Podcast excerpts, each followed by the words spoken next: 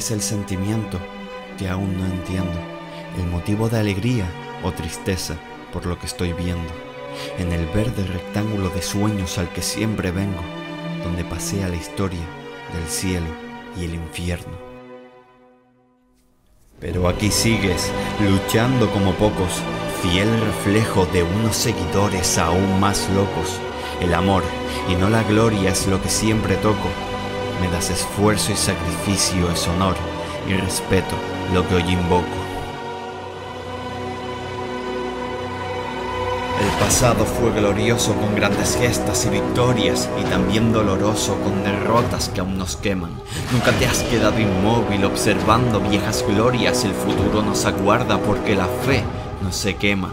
Es un impulso ilógico el empuje del que canta, la fuerza de virtud a la que mi alma llama. Por este sentimiento me dejo la garganta y no se lo vendo a dioses blancos o azulgranas. Que se escuche el himno fuerte siempre en tu coliseo, que la gente lo repita hasta que se forme el eco. Mosaicos, banderas y bufandas sondean al viento todo ese momento en mi corazón tiene su hueco pasión por tu escudo y también por tus colores, recuerdos reflejados en vídeos o hemerotecas, guerreros blanquiazules, fieles luchadores, honor por la afición y el alma en la camiseta.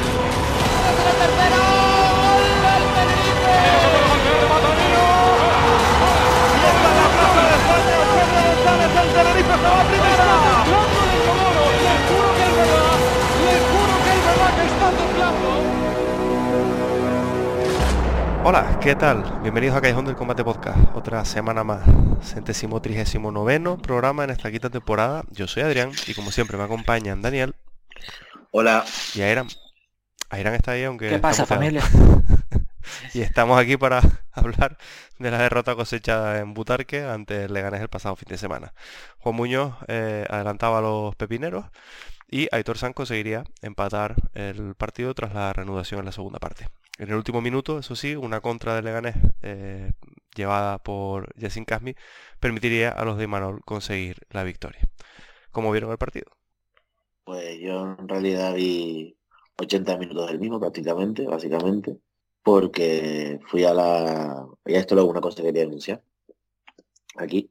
Fui a la previa del partido con la gente de Ibérica y los demás peñas que, y, gente que de Madrid que, que vivimos aquí o que vinieron aquí a ver el partido me gané.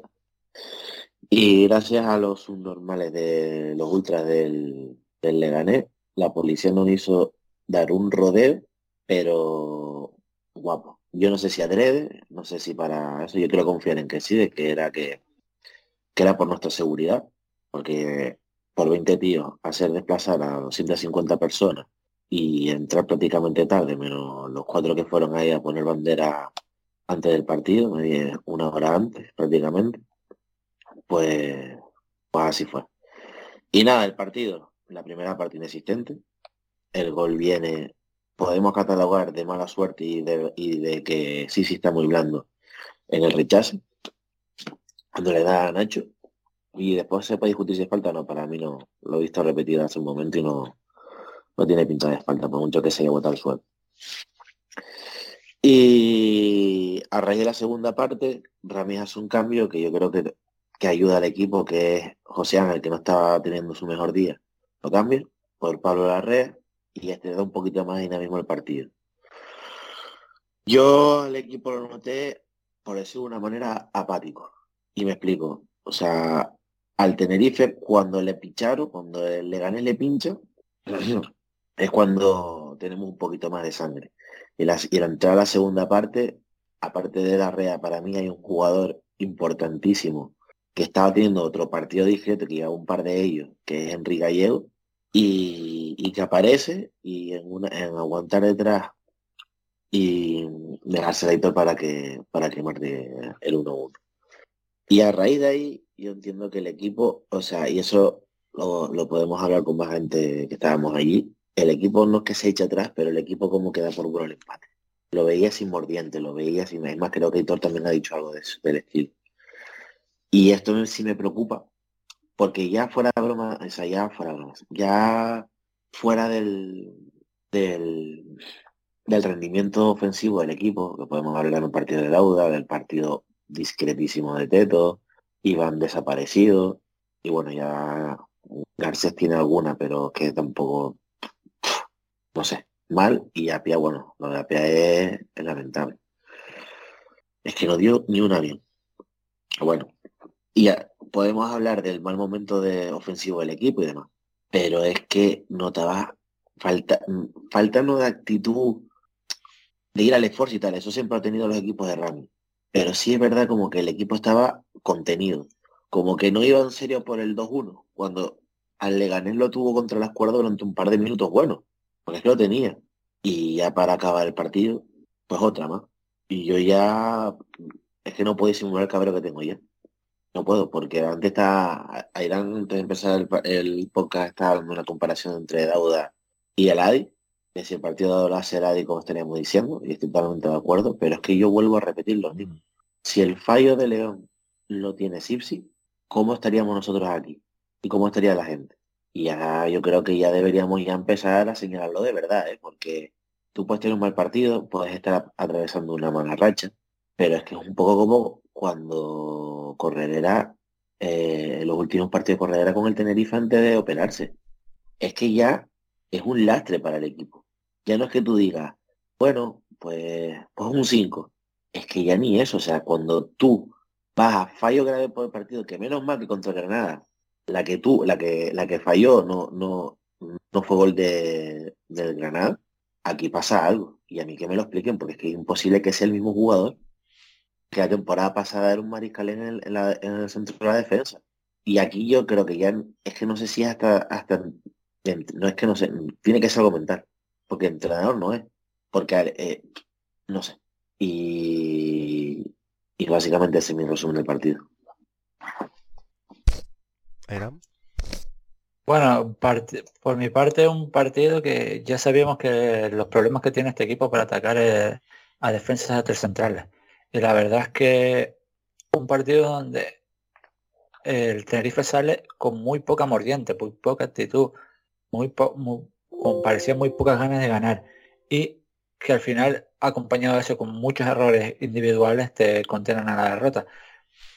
Y es que el partido del Tenerife eh, no existía en un ataque, sino a través de, un teto que cada, cada primer toque que tenía era equivocado, pero era el único que aparecía y después te llega esa, eh, esa jugada eh, mal defendida por Nicolás Sipchis, que se queda tres metros por detrás del jugador y aparece y aparece Juan Muñoz para marcar, pero por suerte le da con la mano y termina eso en un gol anulado. Y vimos a Nacho Martínez sufrir muchísimo, muchísimo, porque un Modauda que no hizo absolutamente nada en todo el partido en ataque, además restó en defensa. Y cuando ya sabemos los problemas defensivos para Nacho, y es que constantemente, eh, tanto Cissé como Miramón, como incluso Nión, aparecían casi a hacer un 3 contra 1 y sufría mucho. Y al final un centro de Nión al que tenía que haber acompañado Dauda, Dauda eh, se olvida todo y se pone a mirar, hace que gane, un balón, creo que es Arnay, a, a un Melot que tuvo su partido más flojo de la temporada, para que después Juan Muñoz marque un gol que a mí me... Yo no lo he puesto en Twitter, pero cada vez que lo veo me parece más error garrafal de Juan Soriano. Un portero ahí tan claro, porque es que no vas, tiene otra opción que pegarle. Tienes que dar dos pasitos para adelante para intentar achicarlo, que no te puedes quedar completamente quieto mirando la jugada con los, con los pies en la raya. que ahí tienes que... A mí me parece muy garrafal porque es que no parece no estar atento eh, al, a la jugada. Y te vas al descanso, entra un, Pablo Larrea por José Ángel, un José Ángel que incluso había regalado una amarilla muy absurda. Y aquí ya el Tenerife mejor un poquito, sobre todo porque Aitor pasa de ser el pivote a ser el jugador pivote más atrasado, el pivote más adelantado y eso nos viene bastante mejor a la hora de morder y, presionar. Y fue antes o fue después, no, fue justo después del gol. la primera que Teto da el primer buen un primer toque, aparece para darle un balón a Gallego que se la pone a, un editor que, aparece para meter el 1-1. Y aquí viene un fallo espantoso de José León a, en, eh, en, un balón largo que se la deja para que entre quienes eran. Juan Muñoz y el que le mete el pase, eh, si se y Juan Muñoz eh, terminan con llegando un, un, uno contra uno que la verdad es que José León molesta lo suficiente para que Juan Muñoz se la tire a los pies de Soriano, que otra jugada en la que está bastante lento y además se deja caer mal y gracias a que lo desvía un poquito para que no le pueda pegar bien, eh, no la para. La para. Y eh, tenemos posibilidad de llevarnos el 2-1 en la única jugada decente en el partido de modo Auda que consigue llevar un balón hasta la frontal de área que Teto remata y, vemos una gran parada así el riesgo. Prácticamente creo que a lo mejor es su única parada en el partido. Tengo que mirarlo, pero es que no me sale. Tiros a puerta, sí, es su única parada en todo el partido. Luego en una buena jugada de inicio de Borja Garcés, termina regalando el balón por decidir mal. Yo creo que tenía mucho más sencillo el pase a Teto o incluso acabar la jugada que buscar ese pase a Gallego y termina en una contra en la cual hay un problema muy grave que es que cuando dan, ese pase a, hacia Raba, salvo Nicolás Sipti, el resto, eh, llámese Melón, llámese León, llámese Nacho Martínez, todos se quedan parados algo que no se puede suceder en la vida. Y terminan llevándose el partido 2-1 la última jugada. Y es curioso, porque es que incluso en ese momento tú ves que el Tenerife, salvo los el gol del Tenerife en el 63, salvo del minuto 65 al minuto 70, y del 81 al 85, el resto del partido está más atacando que defendiendo. Y es que incluso viene una jugada donde estás atacando tú más, pero es que no te estás terminando jugada. Es que es un problema de, de falta de mordiente, falta de ganas. Es que tú no te puedes ver un partido donde tus delanteros en general se van sin tirar a puerta, los tres. Es que si, tú sumas a los seis jugadores de ataque, hay un tiro a puerta y de fuera del área. Es que es eh, un partido de, de, eso, sobre todo, mucha falta de ambición. Y yo no, la verdad es que no voy a pegarle aquí para los Alvin a pie porque lo que hizo fue mantener el nivel que estaba dando Dauda. Que también te digo, no, es para nada el peor jugador del partido, porque es que el partido de los laterales es espantoso y el de José León no hace absolutamente nada bien en el partido. Y el de, y el de Soriano también hay que hablar que es un partido bastante malo. Lo que pasa es que Soriano tiene un par de. Bueno, tiene una parada mano a mano con Juan Muñoz, que también es mala definición de del, del jugador andaluz, pero. Pero, yo, yo ahí le doy más fallo al jugador que a él. Sí, porque además se, se, vence al lado izquierdo y lo que está intentando es golpearle al derecho se le va los pies. Sí, es un poco la de Topor, ¿no? Contra, contra Bueno, ánimos contentos, la verdad, después del, del, partido y bueno, la gente sobre todo está centrada en el tema de la defensa, ¿no?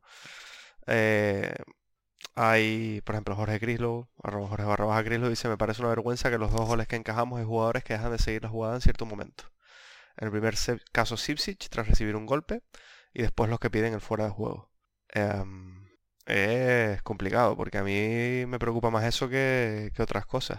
Yo no entiendo cómo eh, con, con, el VAR, que lo único que está haciendo eh, de manera correcta es el tema de, de aplicar la, dejar el fuera de juego y demás, eh, haya cuatro o cinco jugadores que se paran para, para pedir fuera de juego.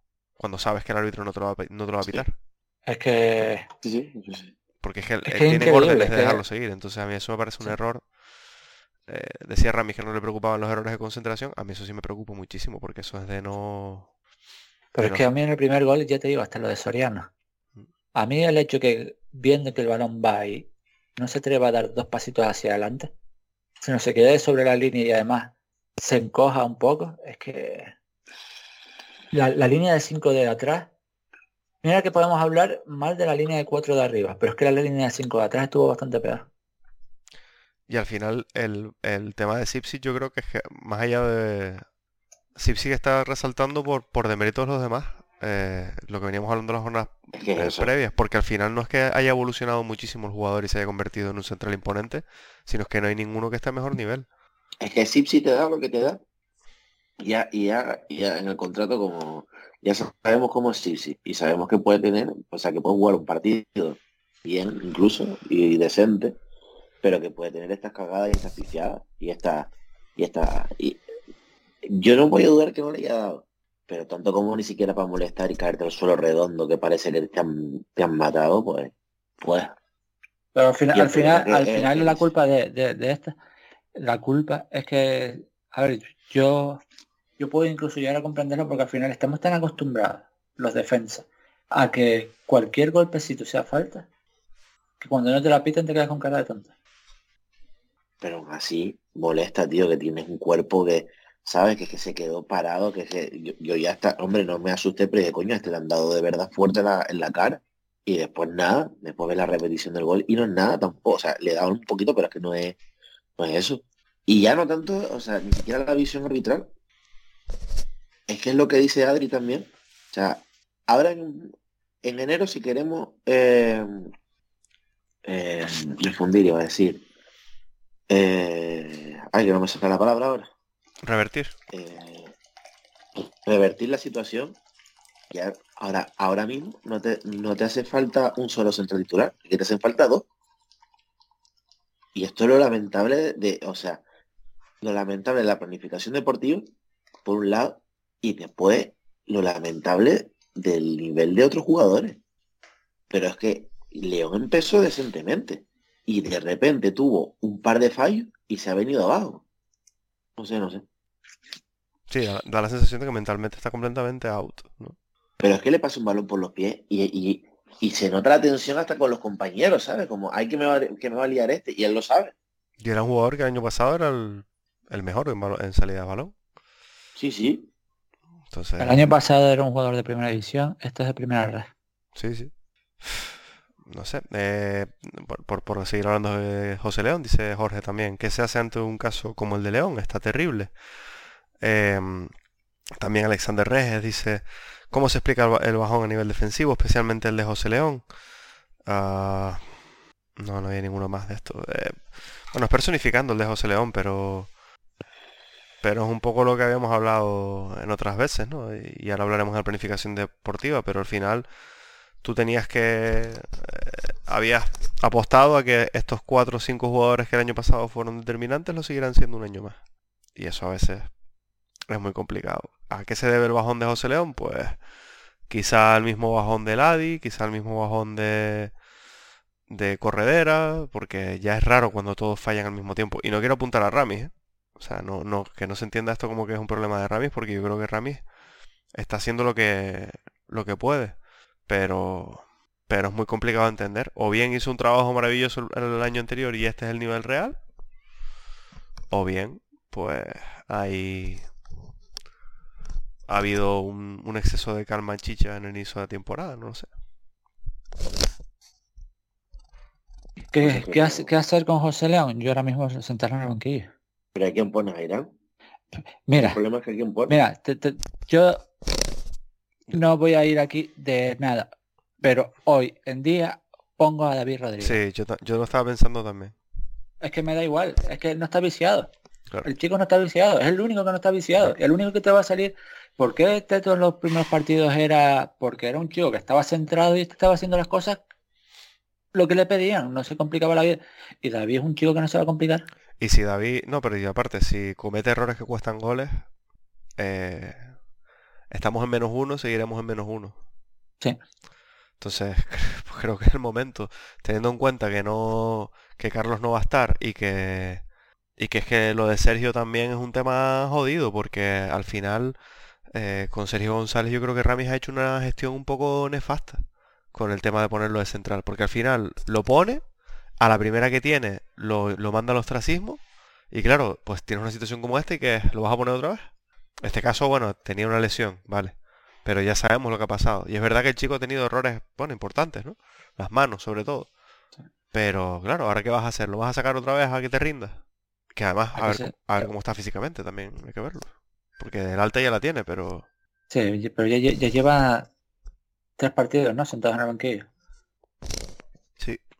Y al final, a día de hoy, pues vas con Sipsit de primer... De central número uno. Y... Pero es que eso me lo de- me demuestra porque, vale, a lo mejor ya Sipsi eh, lo sientas ahora. Pero es que yo, yo tampoco creo que se fíe de, de Sergio, Rami.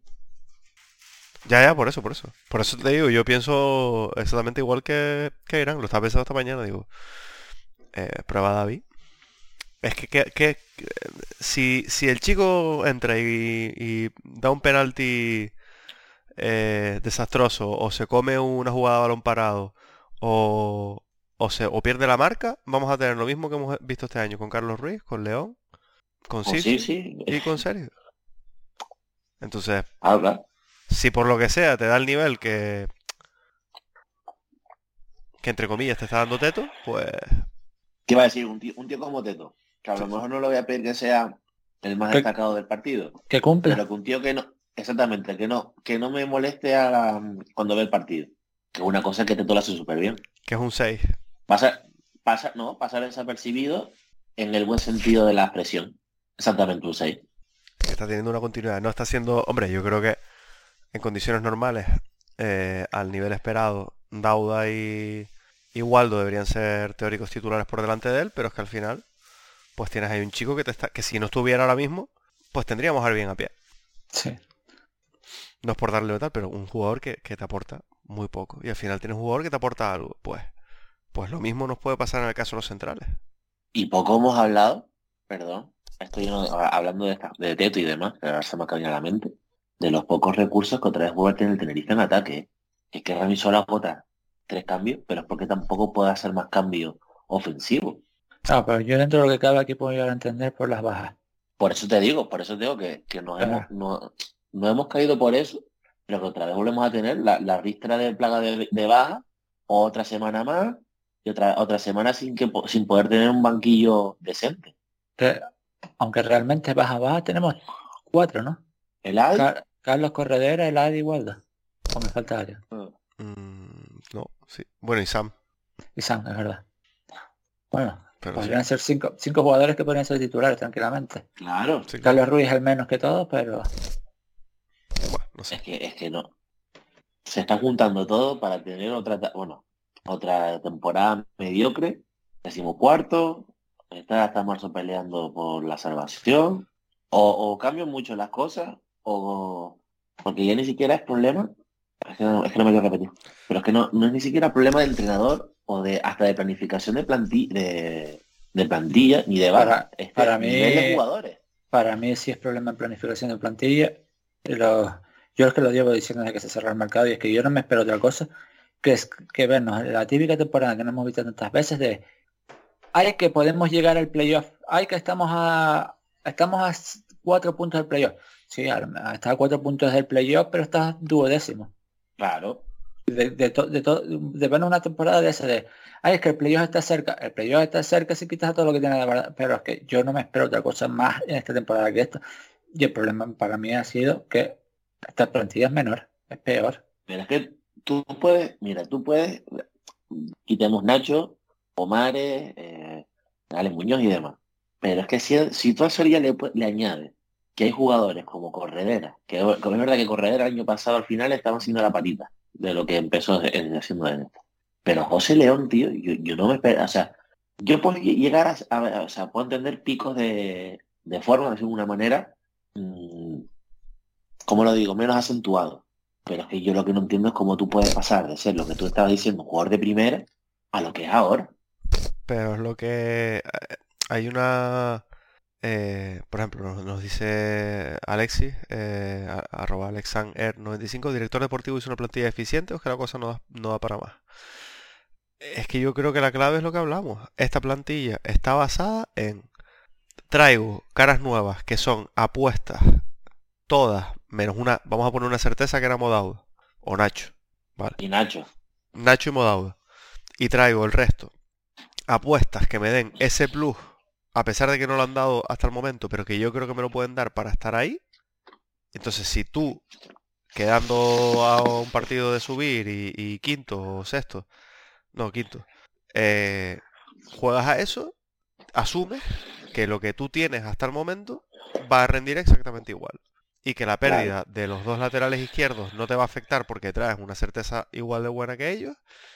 Y que eh, los jugadores definitorios de por línea por línea del Tenerife el año pasado, que son Juan Soriano, eh, José León, Alex Corredera, Sam Sasua y Enrique Gallego, los cinco, te van a rendir exactamente igual.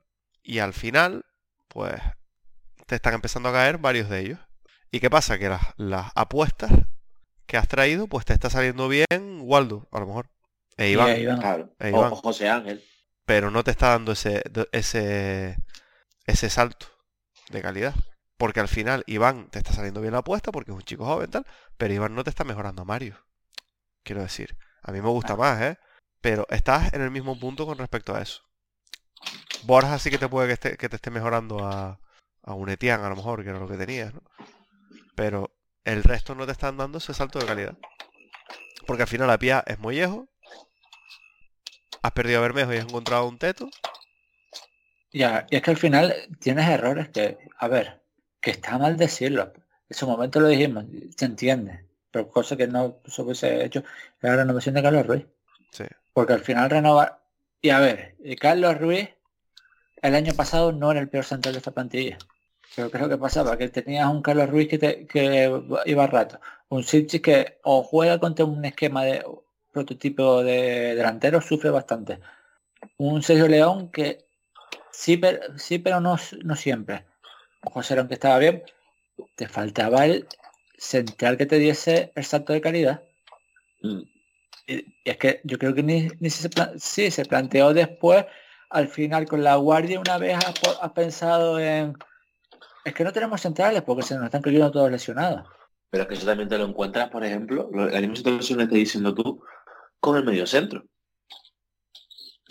Porque en principio Correa partía titular y faltaba el acompañante. Y para mí, por mucho que tal, eh, Aitor, ya, ya sabemos lo que es, por mucho que haya marcado el gol. José Ángel. Es José Ángel que lo ha hecho bien, pero podemos hablar que es una, una apuesta. Que está empezando a seguir bien. Y la Rea no es top de segunda. También faltaba ese acompañamiento. También top para corredera o, o, para correder. Y si te vas arriba también puedes tener incluso el mismo debate. Yo es que, yo, al, final, el medio centro no tanto, ¿eh? Porque yo creo que al final sí lo, has- sí lo has ido a buscar, lo has ido a buscar en José Ángel, que es un jugador muy estilo Ramis, pero es que en las centrales no has ido a buscar nada. Cuando claramente ahí era un puesto deficitario. Y al final es que el año pasado tú los medios centros no pensabas que fuese deficitario. De hecho, algo que más de una persona cada día me, me ha comprado más, que es que el Tenerife con Pablo Larrea, si no se lesiona, ese día. También. Sí, también. Sí, pero, pero es que al Tenerife no le llegaban antes de la lesión de la red. Y justo cuando cae lesionado, cuando empieza, tenemos ese partido contra el Girona que recordamos las jugadas de Melot, pero es que tú no tenías ese- eh, tú vimos al Tenerife hasta que entró la red que tenía problemas en el centro, entró y se solucionó todo y, y todavía no hemos visto hacer la red este año.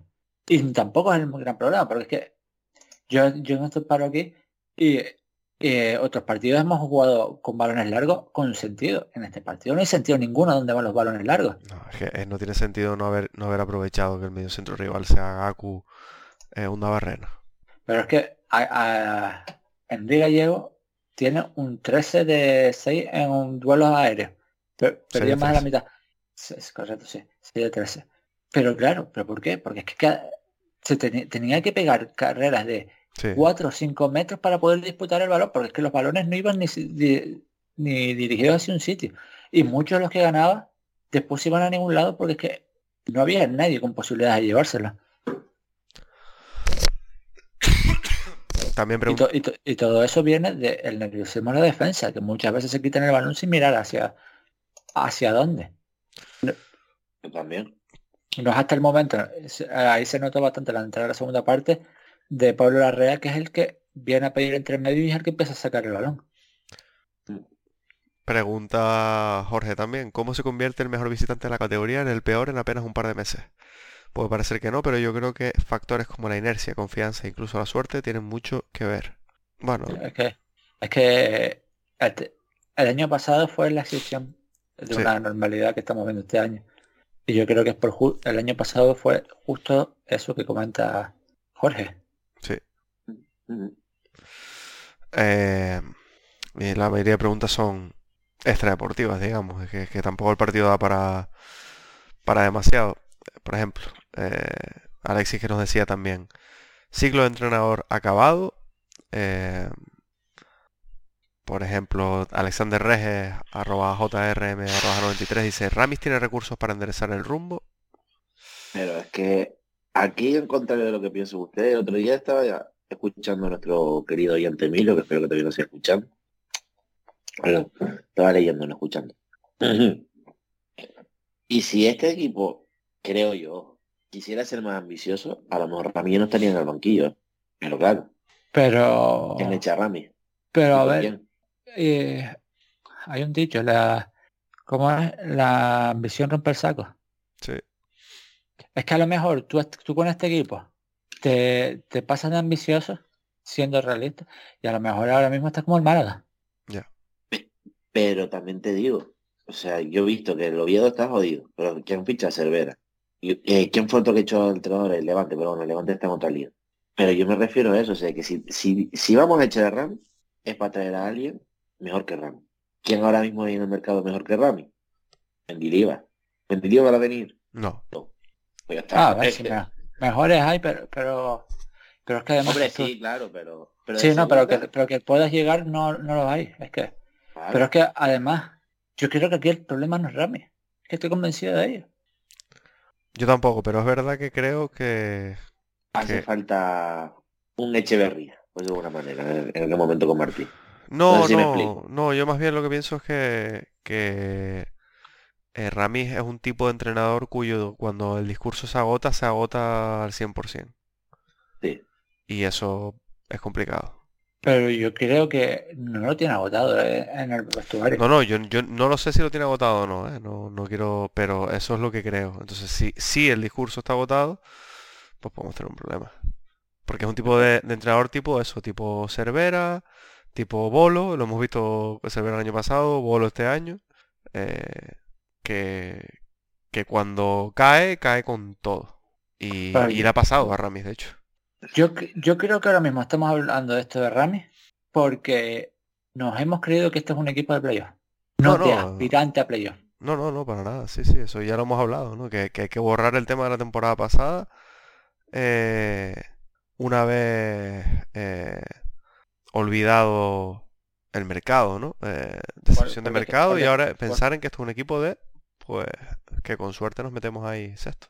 Es que, es que si, te, si te pones a pensar, si te pones a pensar realmente, este, este que ah, tú paras de pensar que la temporada pasada no existe. A lo mejor estaríamos hablando de que, ay, que este equipo si estuviese con un poquito más de suerte estaríamos más arriba. Porque al final hemos perdido los partidos por detalle. Que sea superior al Tenerife, ¿quién? El Levante. Que a mí no me Pero sale otro. que- pero yo, mí- o sea, yo entiendo el razonamiento que están diciendo ustedes, pero es que también yo creo que la gente se cansa. Ya, y pero, si es que, pero, gente- pero es que tú, tú no puedes tomar decisiones por la gente. Sí, pero que de- después no, no pidamos llenar el estadio. O no pidamos, es que la gente está muy cabreada. Sí, pero tú tienes, aquí son cosas distintas. Tú tienes que intentar llenar el estadio sin hacer caso a la gente. Ese es tu trabajo. Pues complicado. Ya, eh, no, por, por Porque eso, tienes por, que hacer el trabajo por- bien. por eso, por eso no, por eso no se llena el estadio, porque no es fácil. Pero claro, es que No, yo vuelvo, porque- eh, lo estaba- porque- los estaba- porque no hace las cosas bien. sí, pero tal ¿Me- cual, me pero, explico? pero es que yo, ah, pues yo te vuelvo a lo mismo. Eh, echamos a Rami, preguntamos a la gente, ¿quién es el próximo entrenador del Tenerife? Ah, claro. No, ya. no, no, Sí. voy más allá. ¿Cuánto estás temblando por el entrenador del Tenerife? ¿Dónde No, no. está? Temblando. Temblando. Nos lo Ah, preguntan, ya, de claro, hecho. porque Dice, de irse, dice Diego arroba Bonajito, de irse César el entrenador, ¿quién sería su favorito para esta posible vacante? Perdón, sigan, es que tenía que meterle ahora, si no... No, vamos a ver. Yo lo dije antes, Mendilibar, pero es que Mendilibar no va a venir. Con lo cual, Que, ah, que es complicado. el Tenerife estará ahora mismo un momento, Bolo no puede, ¿no? Y yo no Por el sé. número de partidos. no puede. Pero es que yo creo que el Tenerife está ahora mismo en un momento Hombre, está, está Tuchel de estancamiento. ¿Quién?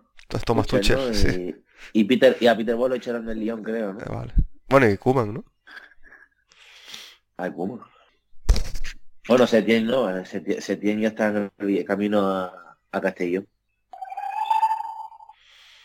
Mira, ahí lo escuchan. Sí, sí, sí. Ahí está yendo.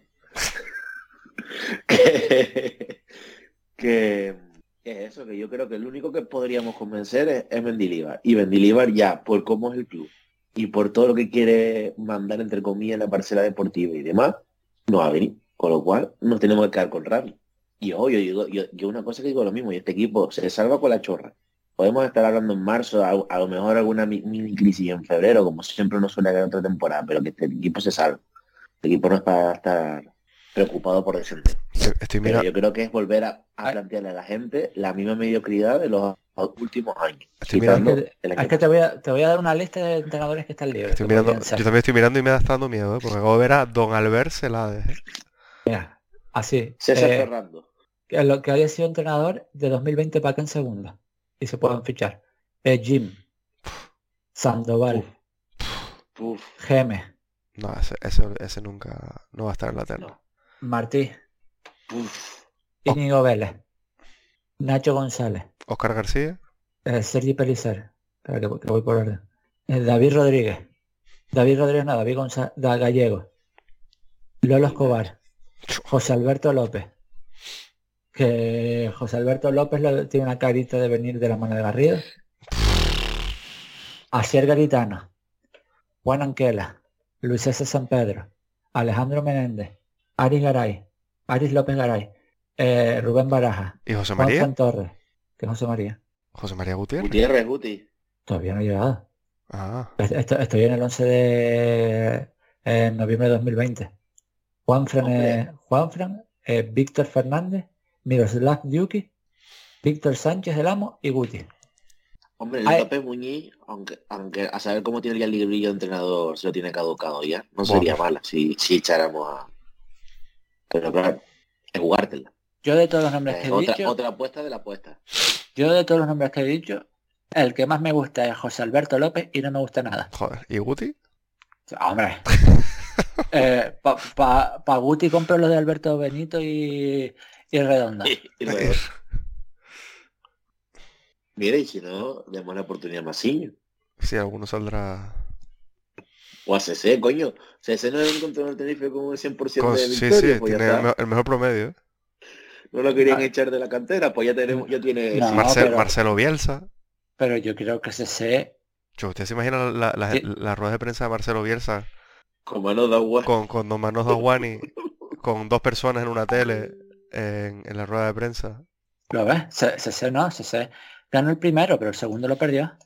Ah, Ah, Ganó, ganó en Gijón y después aquí perdió 3 1-3 con Almería.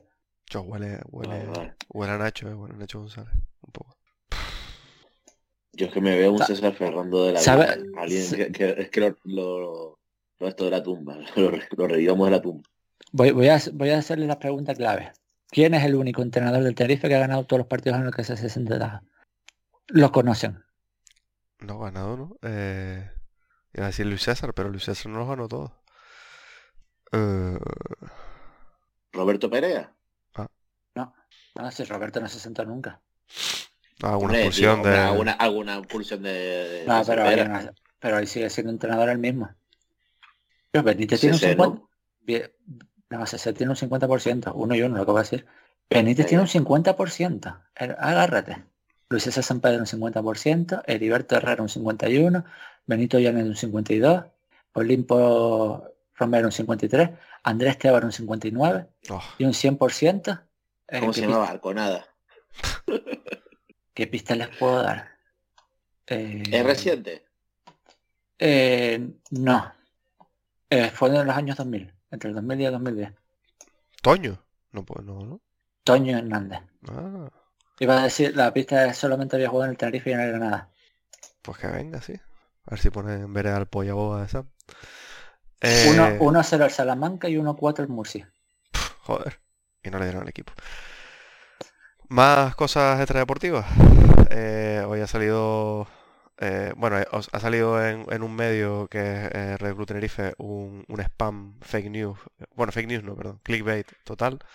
Que luego eh, la, el Twistar, el, el- perdón, la estrella de Twitch. eh, Numerito. numeritos. Eh, el jefe de deportes ha hablado acerca de la marcha de Cordero y nos preguntan por eso. Eh, Israel Josué eh, dice, ¿qué opinan sobre la presunta marcha de Juan Carlos Cordero? Diego arroba Guanajito dice, se cree lo de que Cordero ha pedido irse. Yo leí que está molesto porque uno de los directivos que entra con Garrido coincidió con él en Cádiz y de hecho le cesó. Ah, sí, poco A ver, más. Y a ver, pues, bueno, bueno, la noticia es esa, que parece que, según lo que primero adelantaba Radio Club, con un titular bastante tendencioso, era que Cordero había... Vamos a vamos a se- decir sensacionalista. Porque lo que luego decía, pues no era, no era lo que ponía, ¿no? Y que Cordero ha puesto su cargo a disposición. Luego, el jefe de deportes lo que ha hecho ha sido matizar diciendo que, eh, pues con las nuevas reestructuraciones, él ha pedido una resolución. Y eso es lo que ha dicho Don Mundo Deportivo, ¿no? Así que, a ver, realmente no han dicho nada, porque es que, a ver, ¿cómo era? Posa. Era Dani. sí, no. Eh, dime. el otro. Sí, esposa, esposa. Bueno, Esposa. No, Vale. esposa. Ah, vale. Esposa.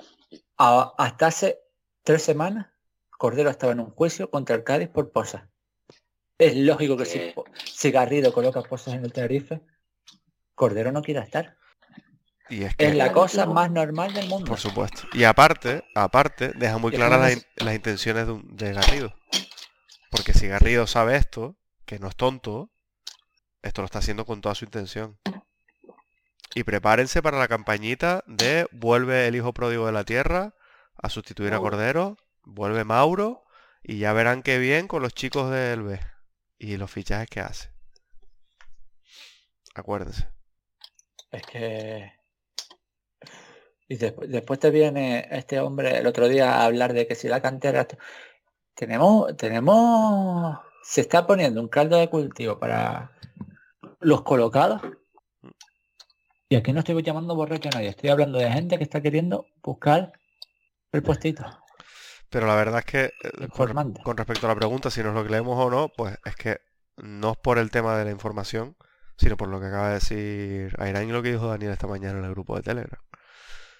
Es que si este hombre trae a un tipo con el que ha tenido ya problemas Cordero antes, pues... Y precisamente el corde- a Cordero equipos le van a faltar. No, exacto. Con lo cual, es que no, no es una cosa de que te tengas que agarrarte a- al cargo porque porque ya no te quede otra sino que aguantar a este tío, sino que Cordero perfectamente dice, oye, que me voy. Y mañana le están llamando los 24 equipos de segundo. Es que tú, tú párate a pensar solamente por un, por un caso, que tú has tenido un delantero, delantero volador, es un tipo que un entrenador lo apartó y lo tuvo tres meses sin, ent- si- sin ni siquiera dejarlo jugar, entrenar con el primer equipo, sino lo tenía entrenando con el B porque no lo quería para nada. Y ese jugador es tu delantero goleador y estrella del equipo. Cesas al, al entrenador y fichas a este. ¿Tú te crees que tu delantero estrella va a decir, pues estoy comodísimo con que venga esta persona? A lo mejor lo primero que se acerca es, quiero que en verano se escuchen ofertas por mí, o en invierno. Claro. Es que al final son las cosas más normales del mundo. No hace falta que nos vengan a con todo esto porque además una noticia de Radio Club cuando me- creo que te lo estaba leyendo yo hoy digo pero si esto al final es lo que te vienen hace semanas dejando caer. Sí, y no sé si lo de- era uno o era el otro porque yo ya hacen ya no informan. Sino te dejan caer cositas ya no sé quién es el que te deja una caer una cosa y quién te deja caer la otra. Pero es que final es lo normal que que si me lo creo, pues sí me lo creo. Que yo pa- que yo ya lo he hablado, no sé si lo he comentado aquí, que yo a esta gente salida del Cádiz no, no los quiero, porque su trabajo no fue demasiado bueno, más que no por, no por otra cosa. Y yo sigo con lo que el momento, desde su momento ya lo decía. Yo le tengo bastante pánico a, a lo que pueda venir de, del señor Garrido según vaya cogiendo poder. Hombre, es que... Es que, joder, yo de verdad que no quiero parecer agonías, pero es que un tipo que don- por donde ha pasado lo que ha dejado es eh, tierra quemada, Y además con la connivencia de Paulino. Porque a Paulino lo pone para que se lleve los golpes sea Paulino. Hmm. Aunque todos sabe, aunque todos sabre- sabemos que quien manda está detrás. Que eso, que eso es probablemente lo que ha pasado que haya retrasado el anuncio y demás. eh, Hombre, claro. porque Paulino habrá dicho, mira, yo no soy gilipollas tampoco, ¿sabes? Y habrá visto lo que el, el caldo cultivo que se le está generando y dice, yo no me voy a poner aquí a... A recibir la pañolada Claro. de turno cuando toque. Y Es que pa- vete ya. Es que parémonos a pensar que lo bien que tiene está con la prensa Garrido, que no se habla cómo eh, abrió un puesto allí eh, llamado Tinerfeñista, donde está hoy, ahora está la autoescuela que está encima del estadio, para comprar acciones a la gente, para decirle no a, a Concepción. Y una vez las tuvo, se puso al lado, en- se rió de todo el mundo. Y a día de hoy no, no te ves por ahí eh, a- artículos de prensa, no sé qué, hablando de la persona que se rió de un montón de accionistas, con la complicidad de muchos medios de comunicación, por no decir todo. Y ahora es que a mí que un tipo así se haya reído de todo lo que se han reído, es que a día de hoy pareja que no hizo nada, que no, que no hubo nada más. Pues, ¿qué quieras que te diga? Llama, a mí poder- me llama poderosamente la atención de lo bien que está situado con todos los medios de aquí. Bueno, Porque pero es que aquí- sabemos que hay pero, cosas raras. pero es que aquí, primero, estamos en la edad de oro del periodismo, eso lo sabemos, y segundo, aquí no hay medios. Sí. Aquí no hay medios de periodismo. O sea, aquí, por lo menos de periodismo deportivo. Y eso es así. Hay medios de interés, ¿eh? al medio de interés. Y eso el que no lo quiera ver, pues que no lo vea, pero... Pero estamos. Y sí, sí, ¿no? yo eh, últimamente cada vez pienso más en eso, ¿no? Eh, otros vendrán que bueno te harán. Y yo me quedo muy asustado cuando se ha dicho que el club, cuando el propio Garrido dice que no hace falta desembolsar dinero para, para subir al en primera. Digo, Claro. entonces, ¿en qué mundo vivimos? No, no, ya está, ya...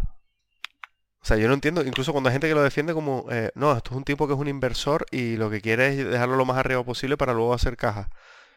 Eh, Es cuando le ha salido bien. Porque es que yo no le dejo que me, que me lleve eh, la cuenta de ahorros un tío que le ha quebrado la cuenta de ahorros a tres o cuatro amigos, ¿sabes? Entonces, esta campañita, pues... Ah, a ver, que al final el tipo ha ganado dinero allá donde va. Sí, pero... Pero, claro. pero nunca, pero claro, si inviertes 10.000 y de cada 10.000 sacas uno más, son 20.000. No es que se vaya a ser rico con nada. Pero es que al final te habla de pretensiones de subir a primera y cuando se marchó el, del Albacete, por ejemplo, estaban más cerca de segunda vez. Sí, sí. Y con la duda como la, como la, como la dejo. Bueno, seguimos con, con cosas, dice Alexander Reyes también para acabar con él. Con las jornadas que hemos visto, que llevamos y visto lo visto, ¿creen que el equipo despegará?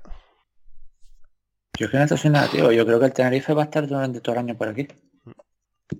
Además, a, a, eh, fuera adentro, fuera adentro y ya está. O sea, ganar en casa, perder fuera, rachas como esta, de bueno, empato un par de partidos fuera, con lo cual me puedo permitir el tropiezo en casa cuando venga un equipo duro. Es que ni granja ni restaurante matadero. Entonces, bueno. Eh, dice también Diego, eh, salvación y gracias. Yo ahí no estoy tan que- negativo. Yo es que sigo con lo mismo. Yo creo que es tierra. Te iba a decir, es que no vamos a perder la categoría. No. Si a lo mejor se, se refiere a que vamos a hacer una tempo- otra temporada mediocre, sí. Que vamos a estar luchando por no descender, a lo mejor tendremos una mini crisis. Alguna tendremos seguro, como to- todos los años mediocres, pero que este equipo y este entrenador no te van a segundo. Yo es que en eso, ahí estoy un poquito como el año pasado cuando se tenía miedo de caerse en los puestos de playoff. Que realmente tú veías que era muy muy complicado caerte en los puestos de playoff. Yo creo que vamos a estar este año mucho así que mucho miedo a lo mejor, pero realmente te dices tú, es que tampoco, que, tenemos que perder cuatro o cinco posiciones para llegar. por ahí están. Luego también, Que, que ya es chungo, perdón, eh, la jornada 42, de 42 a la jornada 12 de 42, pensar que esta temporada va a ser una, te- una de las últimas temporadas de Big Theory. Aburrida más no poder. Vamos a estar más atentos a lo que pasa fuera de los, de los gestos, de los, sí, de los despachos. fuera del terreno del campo que, que dentro. Y ya casi que lo estamos, ¿eh? Sí, sí, mira, mira este podcast. Sí. De hecho, se me ha quedado una pregunta atrás de María Molina Lima, a través del correo que nos dice partido decepcionante. ¿Hay algún jugador que esté en su mejor momento? Eh, Melod y es, y es- viene un partido malo, pero es que probablemente sea Melod, que como tan- y, que- y- Iván. claro, pero es que como Iván no lo conocemos tanto, Ya, ya, por eso, pero... pero, pero probablemente puede ser que lo esté. Y ya está. Acabamos con los puntos. Sí. Va a costar, ¿eh? Hoy cuesta. Yo creo que más o menos lo tengo claro. Yo le doy tres a Aitor Sound, dos a Teto y uno a Pablo Larrea. El primer punto de Larrea del año. Yo tres a, a Enrique Gallego por el pase a la asistencia del gol, dos a la red y uno a Javier no sé qué no puedo, ¿te imaginas? No. Eh, uno a Aitor por el gol. Yo le voy a dar 3 a Aitor por el gol, 2 a, a Enric por aguantar ese balón y, y no buscar el, el pepinazo a portería, que hubiera sido lo más fácil, creo que estuvo inteligente ahí. Y uno a Pablo Larrea. Ojito, que creo que es el primer partido donde Melón recibe punta. Y eso que no estuvo mal tampoco, pero es que fue un poco... ¿Y la clasificación se ha movido o no? El top 5 se coloca con Melot, eh, mantiene el primer puesto con 37, segundo Nicolás Siche con 20, tercero ya Enrique Gallego con 19, U- que estaba séptimo, subió del séptimo, no, estaba Nacho, estaba octavo. Eh, cuarto es José Ángel con 16 y en quinta posición empatado Na- Nacho Martínez y Waldo con 15. Bueno, ¿Cuándo lo veremos a ver a Waldo? no se está sabiendo nada. Yo no, 2023. yo no sé si está entrenando ya, pero creo que ni de coña, ¿no? Y era una rotura fibrilar, que... Ra- Ramírez habló de que se habían cumplido dos semanas y en breve estaría para empezar a entrenar. Algo de eso. ¿Y, Bueno. Sa- ¿Y San qué? Nada, están viendo la NBA, tío. Sí, ¿no? Mm. Yo Sí, creo que a- está aquí. No, pero se han venido esta semana, ¿no era? Sí, sí, pero él para jugar que esté para carnaval. Después Sí. carnavales. Que el te- el tener- yo lo que estaba claro es que como él decía que se sentía bien, le dejaron un permiso mayor en, en Estados Unidos. Que tampoco me preocupa, porque si no está para jugar ni para entrenar, me da igual que esté aquí o esté Ya. en Londres. Bueno. Bueno, pues vamos con el siguiente partido, si les parece bien.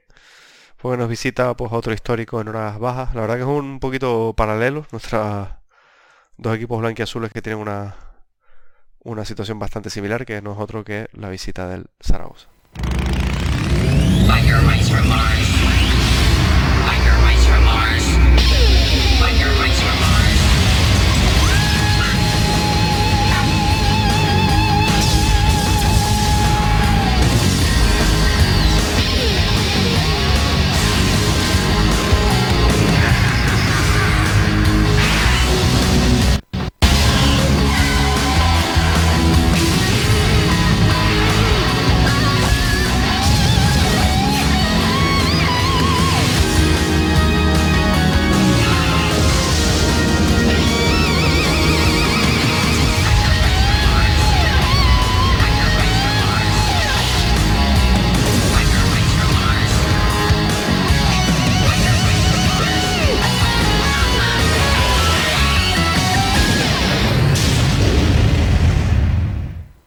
Que está pendiente de ver si se podrá jugar, ya que parece que los clubes de, la LFP van a ir a una huelga en contra de la nueva ley del deporte o la de modificación de la misma, eh, que parece que, acercaría bastante más el tema a la Superliga y produciría cambios, imagino, en la distribución de, de derechos y demás. La verdad que no tengo mucha idea del tema, pero, pero bueno, parece bastante claro por lo que estamos viendo que va a haber medidas de presión y no me extrañaría que hubiese una huelga en último momento para, para intentar eh, bajar esto, aunque no sé si tan cerca de, de parón mundial- mundialista les va a surtir ¿Y efecto. esos partidos?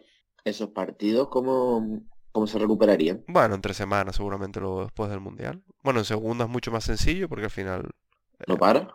no paras, pero en primera será jornada intersemanal después del mundial y, y ya está. Este mes de octubre hemos tenido partidos todos los días, pues será similar. Pues no sé, ¿eh? Porque pues, piensa en la Champions, ¿eh? Ya, ya, ya. Sí, bueno, pero Lo mejor, lo mejor que puede hacer eh, los clubes es irse a la huelga, porque todo eso va, puede darle más cierto poder. Lo que otra cosa es que a ver cuál- quiénes se van y quiénes no. no, parece que van a ir todos, ¿no? Menos los tres, los tres que no son SAT. Y veremos si el Atlético, pero Es que, uf, es que hoy estaban comentando que entre todas estas cosas está la posibilidad de reducir la primera división a 16 equipos. Pero a mí eso me parece claramente un, una maniobra... Una invitación No, a mí me parece... la Superliga. No, a mí me parece una eh, propaganda para, para... ¿A, ti- a ti no te parece que si se quieren montar la Superliga manteniendo, permitiendo a los jugadores, a los jugadores, los equipos españoles jugar en España, les viene mejor una liga de 16 que una liga de 20? Sí, por, Hombre, su- claro. por supuesto que les viene mejor, que pe- yo- pero, pero la manera en la que Florentino va a intentar vender eso no puede casar con llevarse a ocho equipos a tercera, a segunda vez. Entonces, Da igual, da y- igual como te lo, pero- te lo cuente Florentino, va a ser la buena. Mm, Bueno, sí, pero eh, no me extrañaría tanto que acaben haciendo tipo Euroliga y tengan plantilla doméstica, plantilla eh, europea. Al final son equipos que se lo van a poder permitir. Entonces, De todos modos, también estamos hablando de, de que la Superliga se va a hacer, y yo todavía lo dudo. sí, vamos a ver. eh, ¿Por qué yo- vas a hacer una Superliga? ¿Por qué vas a hacer una Superliga si los ingleses? Sí, no, o sea, no, no, no, yo creo que, o sea, si, si Eh. se hace va a ser con los, con los, con los equipos que firmaron en un primer momento. El tema de los ingleses, vamos a ver, es que de nuevo yo, en esto de verdad, parece que, es- que, defiendo el tema de la Superliga cuando no es así, pero es que me parece ser un poco ingenuo pensar que eh, a los Glaser o a los sauditas eh, o a los cataríes o a los demás les va a importar mucho el sentir del aficionado. Entonces, por mucho que eso... Pero- eh, al gobierno británico sí, ¿eh? Bueno, gobierno británico ahora Y tal y como está, y tal, no, y, pues- y tal y como están las cosas, mm, yo no jugaría mucho con, con el fútbol allí, ¿eh? Vamos a ver, porque por lo que parece, lo que pasa es que esas informaciones al final están completamente sesgadas y no uno no se puede fiar. No parece que ningún equipo se haya salido de, de esa sociedad. A ver, si al final lo dicen, lo, además los periodistas que más sabemos de, de, de, de quién son voceros. Sí, pero, pero si tú te sales de la sociedad, lo podrías haber dicho, ¿no? Que en teoría lo dijeron a- cuando, No. cuando una, una vez salieron, ¿no? pasó todo aquello, ¿no? Mm, Sí, sí se salieron, lo que pasa es que, que según Florentino ninguno ha dicho que, Sí, ofici- sí. o sea, que nu- ninguno ha dicho, que, o sea, que según él nadie se ha salido de la, de la- del convenio ese, de alguna manera. Ah, que lo dijeron, pero no lo Pero sí, claro. Yo, yo es que lo siento, pero lo seguiré pensando. Es que Florentino Pérez tuvo bastante culpa de que se hayan cargado la Liga Española y ahora es que se quiere Eh, cargar el eh. fútbol completamente. Explícame la Liga Española porque ahora no, ahora no te pillo. No, el, La liga- el reparto Eh, televisivo. Y no solo el reparto Ah. televisivo, es que eh, puso una- unos precios, unas cuotas y unos salarios al fútbol español que solamente estaba preparado para asumir los dos equipos. Y eso se llevó por... Después de la, la historia de los ciudadanos y los pavones, es donde hemos visto más clubes desaparecer. Por no seguir el ritmo. Ya, y ahora se, se estaban hablando esta semana el de, el de Os- Osasuna, que, que pueden haber unas pérdidas de más de 9 mil millones de, euros para los, para, los- para el resto de clubes dentro de primera y segunda. No por clubes, sino en general. Es que yo lo siento, pero creo que, a ver, es muy bonito. Es muy bonito y todo lo que tú quieras, lo- pero yo lo diré siempre. Yo, yo como telespectador neutral, porque yo sí me considero un telespectador neutral, me, mm, me pone en una pantalla un Betis Sevilla, en el otro un Madrid Manchester United, y los ojos se me van a ir siempre más un Betis Sevilla por, porque es ambiente real. Ya, pero eso de nuevo es, eh, Sí, y yo, O sea, yo primero, todo- si- pero, pero tú, ¿Tú crees Pero que estás en el porcentaje mayoritario del consumo de televisivo del deporte este? Pero aunque no lo estuviera Adri. No, no, si es yo, lo que hemos hablado muchas no, si- espera, si yo estoy es de lo que hemos hablado acuerdo. muchas veces. ¿Qué ha matado la Champions League? Tantos partidos y tantos participantes. Sí, sí, Si sí. tú y que ah, son si siempre los tú- mismos. El problema Claro. aquí sobre todo es ese, que son siempre los mismos. Sí, sí, sí, sí, yo estoy de acuerdo, ¿eh? O sea, completamente. ¿Tú crees que el espectador medio se va a comer un Roma Atlético de Madrid jugándose, eh, estando en la Superliga, el Atlético décimo y la Roma duodécimo? No, no, no, desde luego que no. Pues ya está. es- entonces, Sí, sí, sí, sí, Pero- yo, sí, yo pienso que está completamente mal formulada, ¿eh? O sea, de verdad. Pero yo, yo, yo lo que voy también por aquí es que el, el ambiente creado este que, se, que hay en estos clubes, al final aguantan a los forofos. El que no está en forofos, yo no sé cuántos forofos, porque los dos son madridistas. Confieso que ya lo comenté alguna vez. Perdón, yo soy de la Real Sociedad. Sí. y el Eh, Osasuna. yo, yo les voy a hacer una pregunta y quiero ser seria. ¿Ven los partidos a día de hoy tanto como antes? ¿Lo viven tanto la Champions y demás? No. Bueno, A pues, ver, yo la Champions a lo mejor sí, pero sí, he tenido picos y, picos y quitando el año bajos. sí. qui- quitando Es que- el año pasado, que la del año pasado fue brutal, yo te admito que yo no, ya no es lo mismo lo que siento antes que lo que sentí antes que lo que siento ahora. Porque es que al, al final, quieras o no, todo esto va minando. Y es que Sí, sí. eh, están consiguiendo que el fútbol se vuelva sea un deporte cada vez menos atractivo. Sí, sí. Y yo, sé- y yo soy el primero que si le que, que, que yo no sé, sospecho si quien escucha el programa, ¿verdad? Que es que le ha zumbado a Florentino del minuto uno por el rollo de la Superliga. Sí, sí. Para, para mí es cargarse el fútbol y que se va a cargar el fútbol al final. Todo lo bonito que tiene el fútbol de ser del Tenerife, ser del Leganés, ser de, yo que sé, del Alcorcón, de tal, se lo va a cargar todo para que todos seamos o del Madrid, o del, o del, Val- o del Barcelona, o del Atlético de Madrid, o del Manchester United. Por el tema de la pérdida de la ilusión. Pues claro.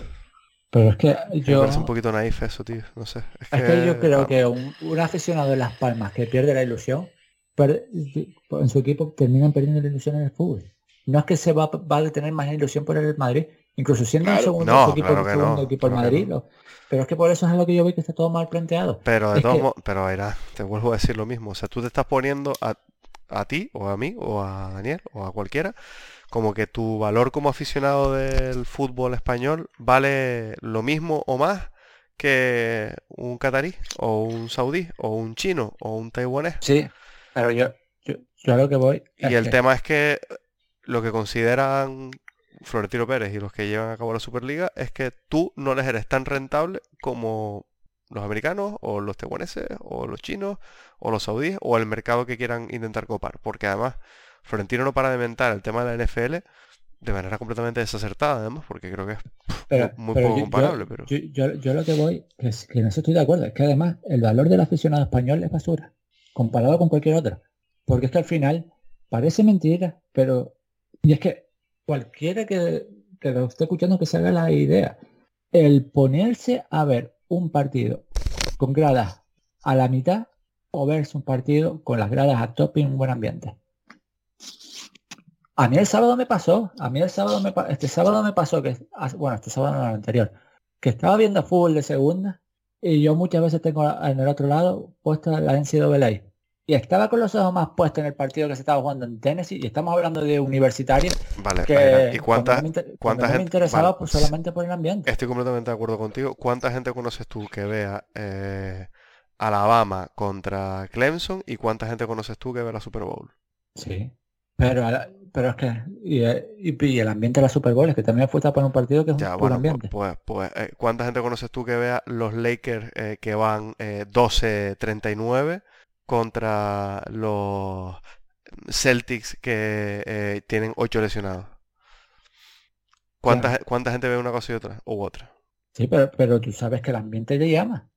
Que sí, que sí, que yo estoy de acuerdo, pero que Que, que yo a lo que voy, ¿por qué, por qué la gente ve más la Premier que la Liga Española? También influye eso. Bueno, pero Porque ¿qué te vas, a eh, ver, te vas a ver un partido en el Zorrilla con un Si te ambiente te- apagado te o te vas a ver un partido del West Ham. si te refieres a nivel local, o sea, dentro de España, No, yo te hablo a nivel global. bueno, pero es que a nivel global ellos tienen una ventaja, que no digo que no haya una diferencia clara, ¿eh? pero tienen una ventaja muy clara que es que tienen un acceso lingüístico mucho más grande y cultural que el de la Liga Española, que tiene un mercado mucho más empobrecido, vamos a decirlo así de claro.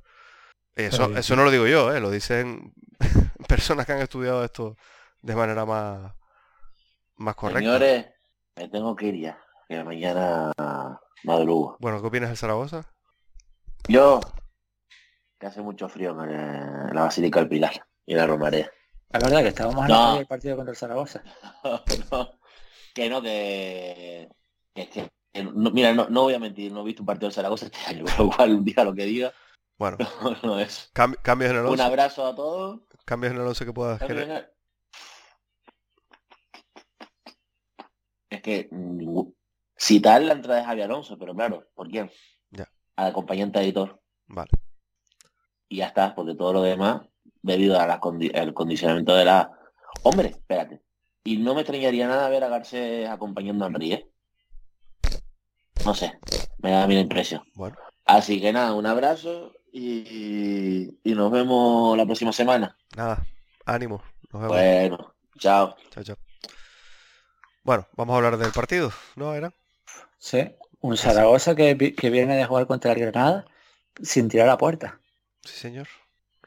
Pero es que eh, Carcedo está... Muy parecido a este Zaragoza al Tenerife, ¿no? Yo cada vez que lo A veo me ver. recuerda mucho.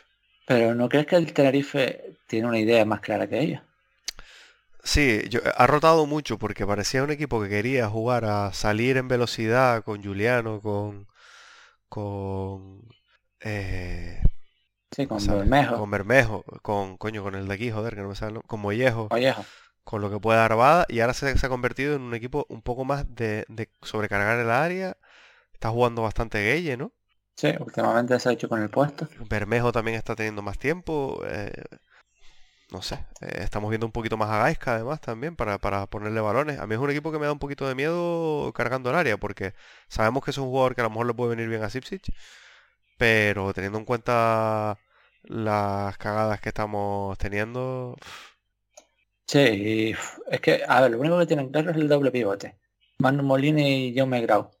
En los laterales un poco Fran Gámez y Gabriel Fuentes, pero es que el resto puede sacarte cualquier cosa. Porque al final se han terminado cargando a francés. Eh, Luis López está raro. Puche que es que, no sé, pero eso, Bada y después su mejor jugador, es que no lo ponen. Que su mejor jugador en ataque, me refiero, que es Iván Azón. ya. Es raro, ¿eh? Estoy mirando a, a ver cuántos. Mira, es que Azón lleva uno solo. Juliano Simeone lleva tres goles. Y es suplente ahora mismo. es Que... Sí, que lo usan ahí en las segundas partes y demás. Pero es que después, por ejemplo, a Francho Serrano apenas se le está viendo este año.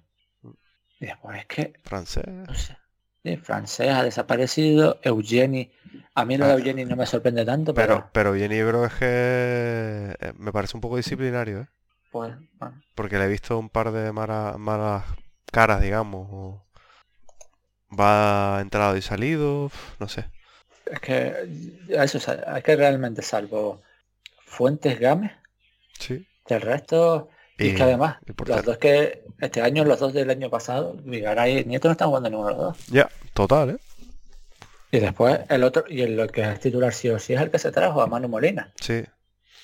Que de eso, el resto me parece que es un equipo que muy poca, muy poco acertado, eh, tranquilo. Es que estoy mirando aquí por encima. Es un equipo que estoy viendo que en disputas, en duelos, eh, te está ganando el 40% generalmente en la temporada. Cuando el Tenerife en duelos disputados y duelos ganados está por encima del 50. Uf. O sea, lo que te hablan sobre todo es que el Tenerife está ahora abajo por errores individuales, mientras que esta gente Por está más abajo por el colectivo. Claro. Pero oye, que me acabo de quedar loco con esto. Llevan cinco tiros al palo, cinco tiros al palo. Joder. Yo, yo mirando datos de raro ahora mismo, por encima me, me acaba de llamar muchísimo la atención. Pero eso, que al final, y al final prácticamente todos sus goles han venido de contraataques. Sí, sí, sí, sí, es que buscan mucho la velocidad. Y te- pero tampoco es que sea un equipo que, que decida muy bien luego. Que, Contra el Villarreal B, bueno, sí, tuvieron ahí ese gol de, de Zapatera en el último momento, una buena jugada, pero Pero es que... Y es que... No sé, es que un equipo en ese sentido más raro que... yo imagino que entrará Yair eh, para intentar pelearse con, Con Gallego. con Gallego y Luis López, supongo. No me enseñaría que entrase francés otra vez. Sí, bueno, no sé. Porque a lo mejor el francés es un tipo que pueda estar más atento a Iván Romero si es que juega. Y yo me supongo que será un equipo que no dejará balón jugando nosotros en casa. Sí, probablemente, probablemente. Y que nos podemos volver un poquito locos, ¿eh? Porque luego Cristian, bueno, Cristian contra nosotros ah, es bastante polarizante, ¿no? O se mete un cantadón Sí, o tiene partidos muy buenos. De hecho, si esto me quiere abrir, pues no me quiere abrir el partido.